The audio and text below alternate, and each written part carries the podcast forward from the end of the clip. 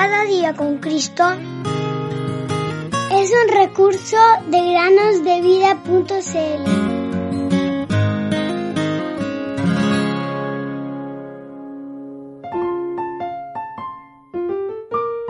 Enséñanos de tal modo a contar nuestros días que traigamos al corazón sabiduría. Salmos 90:12.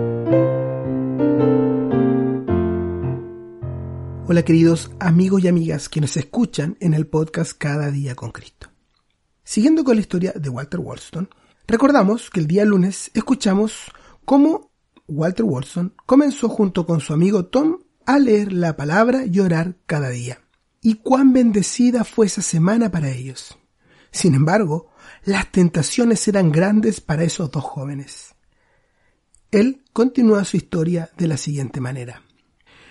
Estábamos recién llegados del campo y debíamos conocer la vida londinense, por lo que sus salones de música y otros infiernos nos tentaban por la noche, pues el diablo tiene allí trampas infernales de todo tipo para los jóvenes, y Dios solamente fue capaz de impedir que fuéramos engullidos aquella semana. Y así fue avanzando día tras día, entre la lectura de la Biblia y las oraciones por la mañana, y las tentaciones por la tarde. Entonces llegó el domingo siguiente. Nuevamente había recibido una carta de mi madre, quien me pedía que fuera a escuchar a predicar a su amigo, el señor Andrew Miller, que era un reconocido evangelista. Y, con la intención de hacerlo, nos pusimos en marcha el domingo por la mañana. Pero, cuando ya estábamos en camino, recordé que la reunión de la mañana era para partir el pan y adorar al Señor. Y eso no nos servía, según pensábamos, pues lo que queríamos era escuchar el Evangelio y debíamos esperar hasta la noche para ello. En consecuencia, esperamos hasta la noche y entonces nos pusimos en marcha de nuevo. Pero, ¿cuánto nos costó encontrar el lugar? Era una noche muy oscura, brumosa y fría. En un momento mi amigo Tom me dijo, no puedo más, no voy a dar ni un solo paso hacia adelante. Oh, queridos amigos, sin duda Satanás estaba tras estos pensamientos desalentadores. Si quieres, puedes irte a casa, le dije. Pero yo encontraré este lugar, aunque tenga que seguir buscando hasta la medianoche. El lugar que buscábamos estaba en William Street, en el norte de Londres. Y justo cuando Tom dijo que no daría un paso más, habíamos llegado a esa calle, pero no podíamos ver el nombre a causa de la niebla. Entonces preguntamos al aire, ¿es esta la calle William, donde predica el señor Miller? Sí, respondió alguien entre la oscuridad. Pero no esta noche, no va a predicar él esta noche, se ha ido a Escocia. Pero el señor Charles Stanley predicará el día de hoy. El lugar estaba abarrotado y nos pusimos de pie en el pasillo. El predicador hablaba con mucha sencillez acerca de la historia de la construcción del templo de Salomón y cómo se habían utilizado piedras de 300 toneladas de peso para construir el templo. Nos dijo de dónde venían, de una caverna debajo de Jerusalén, y cómo fueron extraídas de la cantera y luego sacadas y puestas en el templo.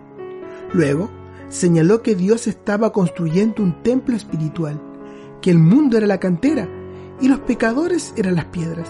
Sin embargo, estaban tan profundamente incrustados en la cantera que se necesitaba una buena cantidad de dinamita para sacarlo de allí.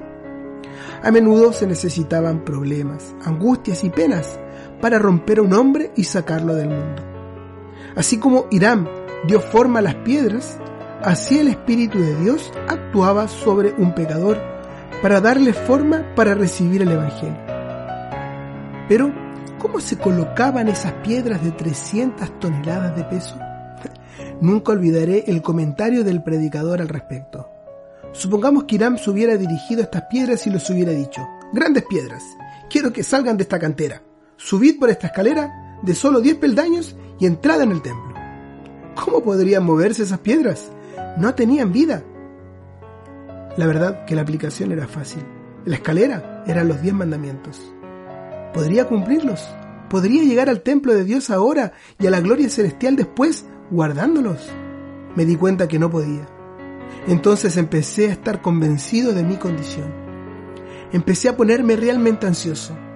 Me gustaría que te pusieras ansioso tú también, querido amigo. Mi mente en ese momento se nubló. La mente de todo hombre se nubla cuando medita seriamente acerca de su alma. Tal era yo esa noche. Y les diré por qué. Porque era un pecador totalmente despierto a mi condición. Vi mi pecado, vi mi culpa, vi la santidad de Dios. Sabía que si había alguien en la tierra que se había ganado justamente su camino al infierno, ese era yo. Entonces el predicador nos dijo que, así como Irán trajo materiales de construcción y edificó juntas las grandes piedras de la cantera y las puso en el templo, sin ruido de martillo, sin cel, así Dios estaba construyendo su templo, compuesto por pecadores, salvados por la gracia, mediante la redención de Jesucristo. Nos mostró que el Hijo de Dios había hecho la obra por nosotros, y su Espíritu obró en nosotros que la sangre de la expiación había sido derramada y las demandas de Dios habían quedado completamente satisfechas por el Salvador en la cruz. Jesús había muerto para que el pecador pudiera vivir. La sangre de Cristo había sido derramada para que los pecados del pecador fueran lavados. Entonces comencé a pensar, ¿puede ser esto para mí? Pues estaba profundamente convencido de mi pecado. Continuaremos la parte final de esta historia la próxima semana.